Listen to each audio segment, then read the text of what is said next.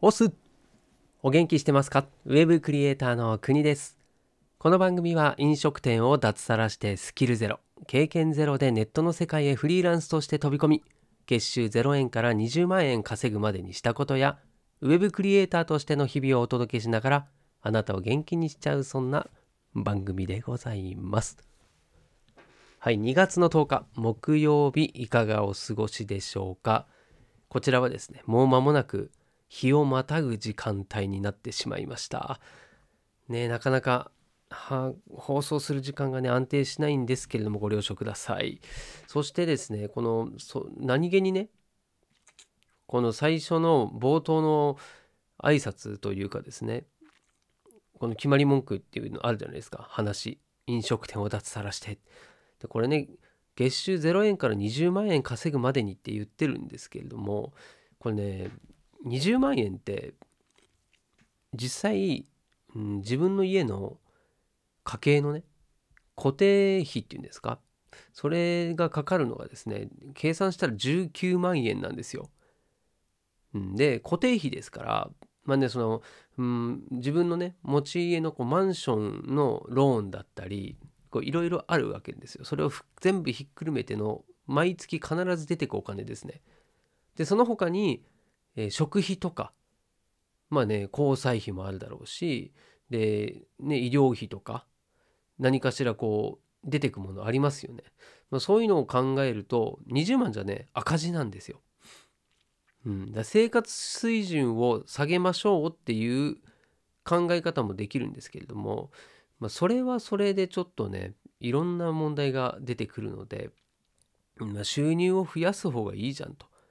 いうことで、うん、なんでこの20万円稼ぐまでにしたことっていうこの部分はですねどんどん増やしていきたいというのが僕の願いでございます。はい。うん、まあ分かりやすくねこの金額で言ってるんですけれども、はいまあ、これはちょっと温かく今後も見守っていただけたらなというふうに思っておりますが今日のテーマいってみましょう。これねちょっと今日は僕の頭の中を整理させてくださいという回になります。はい。なんで、うん、他でも聞いたことあるよっていう話かもしれないんですけれども、僕と一緒にね、はい、ぜひ頭の中整理してみてください。というのも、ちょっとした未来展望ですね。はい。給料が下がって、もしくは上がらない。そして物価は上がっているというこの現実ですね。今現在の。はい。それに対してどうしてこっかっていう話でございます。はい。いや、これね、なんでこんな話って思ったんだけども、うん、僕が会社員の時、そこまでね、深く考えてなかったんですよね。そう。要は、会社からお給料をもらっているっていう立場で、会社が何かね、倒産しそうだとか売り上げがないとか利益が出ないっていうのはわかるじゃないですか。でもそれがね毎月給料はいただけていて自分たちの生活収入これは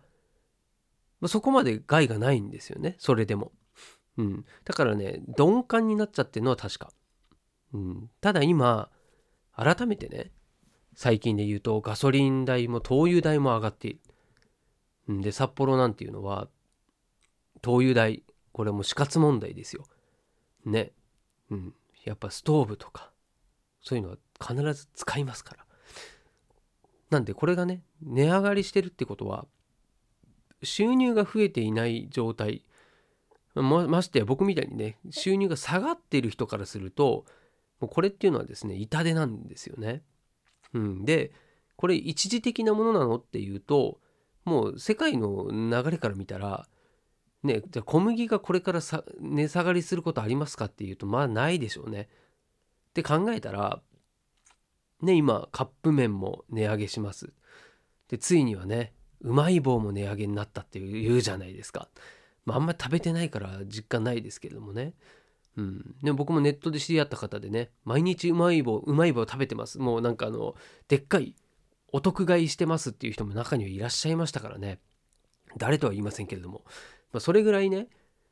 身近なものが値上げになってきてるんですよ。でこれをどう受け取ってそして今後どうしていきますかという話をですね、まあ、ちょっと頭の整理をしたいということでございます。で僕がねこの今の状況っていうのは何て言うのかなこう全く準備できなかったんですよね。その収入の面でもそうだしじゃあ蓄えがあってそれで会社を辞めたのかっていうとそうでもないんですよね。そう考えると、まあ、ちょっと周りから見たらね無謀なそういうチャレンジなのかもしれないですね。でただ僕が今ね会社員だったとした時に、うん、まあ自分がね会社員だったとしたら何かねアドバイスするとしたらですねもう必ず言うのはこれだと思いますね。とにかく収入の蛇口を増やせと。これだと思いますよ。うん、で今の会社だけの収入がね急に増えるってことっていうのはなかなか、うん、考えづらいですよね。で僕で言うとうんとね給給料がちょっとこうグイッと上がった時っていうのがあって、まあ、それがですね、うん、店長になった時にこう役職手当っていうのがつくんですね。うん、だそれが、まあ、平社員とかチーフとかそのクラスから管理職になる、はい、そのステップアップの段階だと,、うんとね、北海道で6万円で、えー、関東の方だと8万円がプラスされるんですね。ここでちょっと収入が一気に上がるウィッとちょっとね上がるわけですよ。うん、ただそれってそんなことが何回もね毎年続くわけではないので、うん、難しいですよね、うん。会社が急成長しているところだったら別だと思うんですけれどもそうではないとなれば、うん、まあ自利品か変わらないかまあ増えても年間で3,000円から5,000円ぐらいそんなレベルじゃないでしょうか。うん、そうなった時にね、でも物価は上がってる人。で、これからますますそれは強くなるでしょうね。うん。で、そうなったらもうやることって、まあ、収入増やすしかないんですよね。だけど今の会社では収入増やせないってなったら、もう、まあ、副業するっていう選択肢と、もう一個はまあこれも考えとしては一緒なんだけど副業という名の投資ですよね。うんまあ、自分が稼働しなくても働かなくても収入が増える仕組みを作るのが一番いいですよね。そうなんですよね。だそれをこう会社員でね仕事をやりながらその仕組みを作っていかなきゃいけないとなったら時間もかかるかもしれないしそしてね何より今の自分自身の知識だったりスキルだったりもうこれの棚卸しをしなきゃいけないんですよね。うん、で僕はね会社を辞めてから本当にそのことを痛感したしもうね自分の無能さとあとは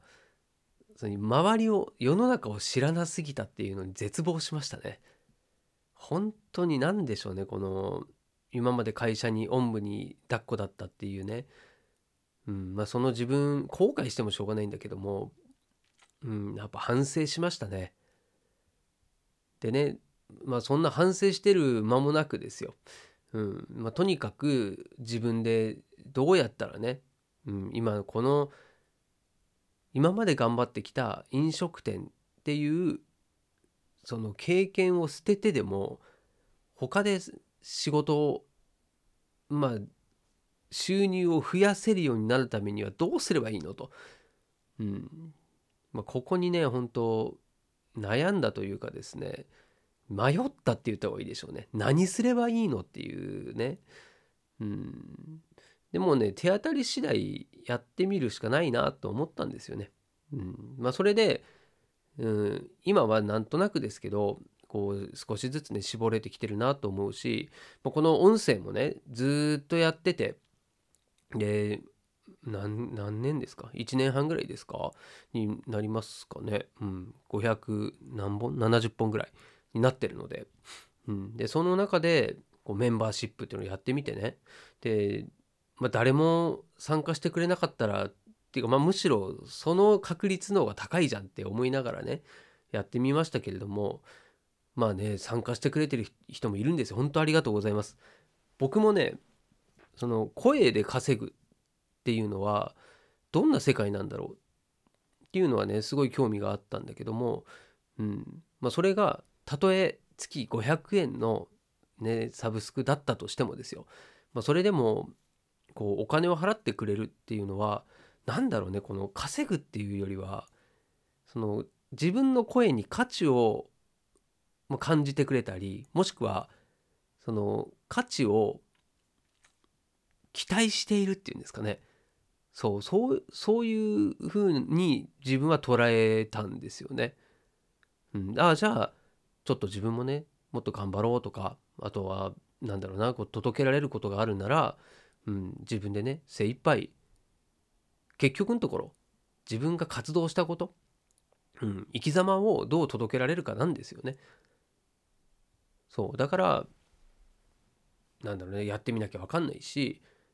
うん、自分がこれだっていうものがない人がほとんどだと思うんですよ。うん、手探り状態。であればもう手数をねこなすしかないしただ今回のテーマにあるようにですねこう未来って考えた時に間違いなく言えるのは今の収入だけだともう自利品だよってことですね。そうそして今の収入の柱である会社が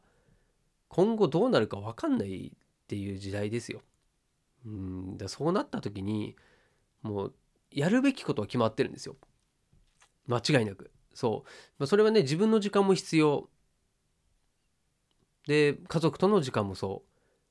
だから、うん、仕事以外の時はゆっくりさせてよと。そうね。それもわかる。うん。ただ今の現状の自分のことを考えてみてというところで大丈夫と思う人は全然いいと思うんですよ。うんね、いろんな状況の人がいますから。でも少なからずですね、僕の放送を聞いている人っていうのはですね、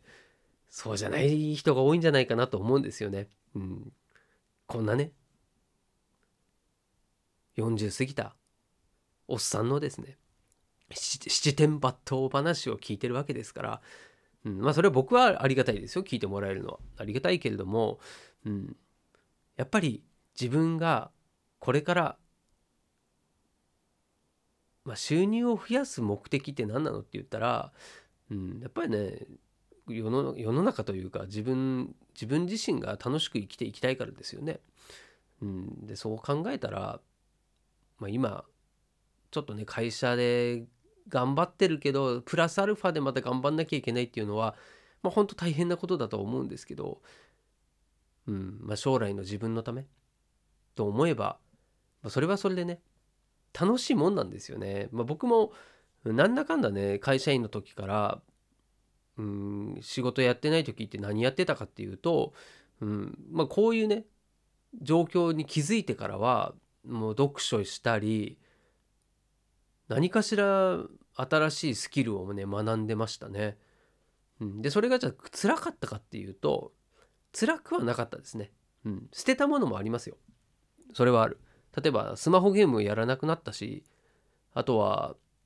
まあ、なんだかんだね、うん、ゲーム系はやらなかったかなで漫画もほとんど読んでないですね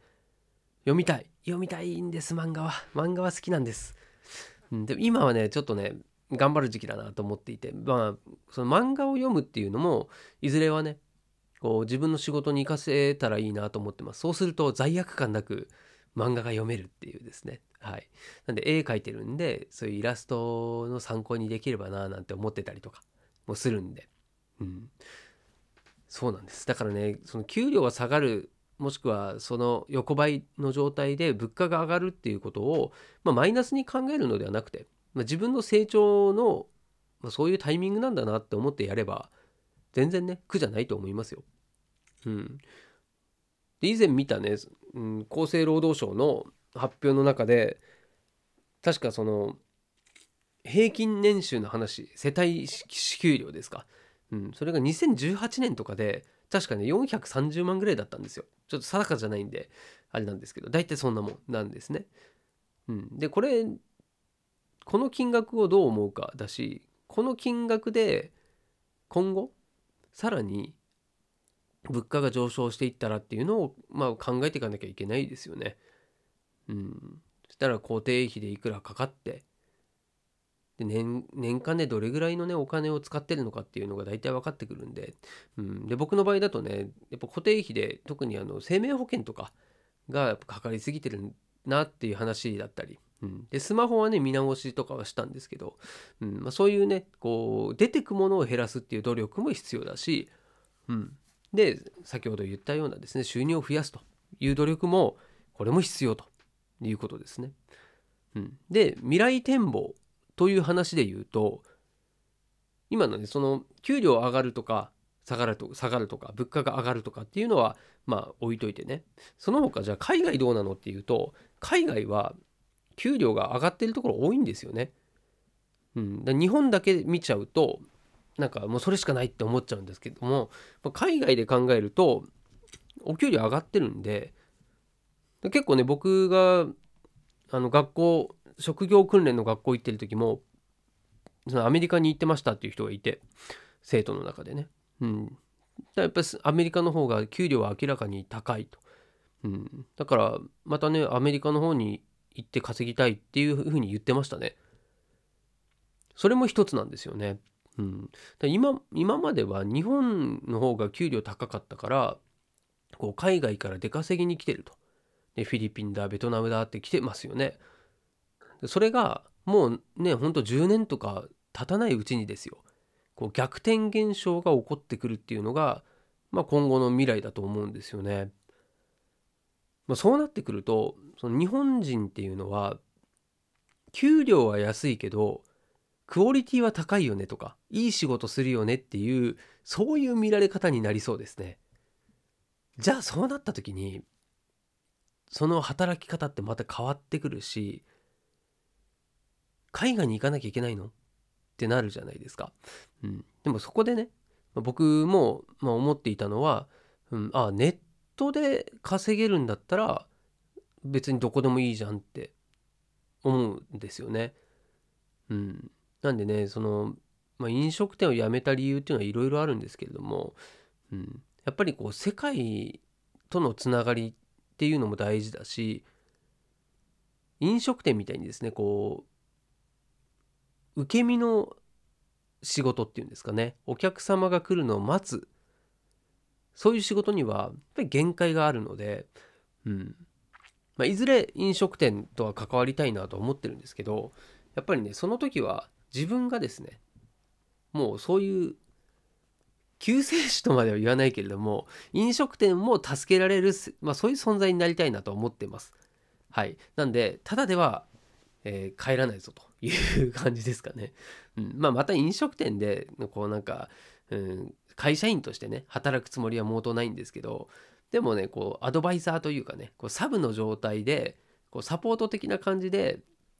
うん、プロジェクトに加われるのはめちゃめちゃいいなと思ってますね。はい、もしあのこの放送を聞いているそこのあなたで、はい、飲食店やってるよという人はですね僕はいずれそっちの方にもですね顔を出すそんな風に思ってますんでお声かけください。はい。まあそんなね、やっぱりね、やっぱりって何回か言ってるな。はい。あの、飲食店だけじゃなくて、もう、何て言うのかな、こう、今のビジネスモデル自体が見直しの時期ですね。はい。で、それを考えた上で行動しなきゃいけないし、ね、あの、天下のトヨタだってさ、なんだかんだね、その水素エンジンだわーだって言ってて、まあ、結局蓋を開けたらその電気自動車に、まあ、シフトしなきゃいけなかったわけですよ。うんまあ、それっていうのも、まあ、時代には逆らえないしね。そうなんですよね。大企業だってそうだしさ。大企業ってことはいろんないろんな家族をですね支えているわけじゃないですか。ね。並大抵の判断じゃないと思いますよ。経営自体がね大変だと思いますよ。まあ、それをまあ押し切ってでもねやっぱり電気自動車に行かなきゃいけないというところでは、うん、まあまあまあそれはそれでねやっぱり時代の流れを読むもしくは時代の流れに沿って立ち回るっていうんですかね振る舞うっていうんですかね。そうそれは大事かなと思いますね、うん、なんでまあ今後の流れを見れば別にね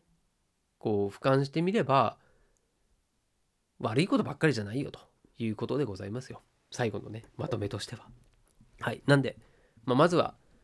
収入を増やしていくしかないよねと。じゃあその増やし方はどうなのっていうところを今日はねちょっと僕の頭の中を整理する意味でもお話をさせていただきました。まあ収入増やしましょうということでございますね。はい。まあでも楽しみですね。これからどんどんまたまたこういろんなものが進化してって未来はね明るいですよ。うん。だから子供たちにねその明るい未来をバトンタッチできるように僕も日々こんなねもう中年になりましたけれどもできることをですね精一杯やっていきたいなと楽しみたいなというふうに思っております。お互い楽しんでいきましょう。はいということで今日も最後までお付き合いいただきましてありがとうございます。明日はあ祝日なんですね。明日は2月11日の祝日ということになってますんで子供たちがいらっしゃいますね。はい。で今はあの帯広からですね、えー、僕の兄がこちらの方に来て明日はスキーに行くというふうに言ってるので、まあ、僕が行くかどうかちょっと家族と相談してからになりますけれども、はい、もしかしたらスキーに行ってるかもしれません。はい、まあそんな中でも放送はねしていきたいと思いますんでよろしくお願いします。それではまた、まあまたじゃない。はい、また明日お会いしましょう。お届けは国でした。したっけね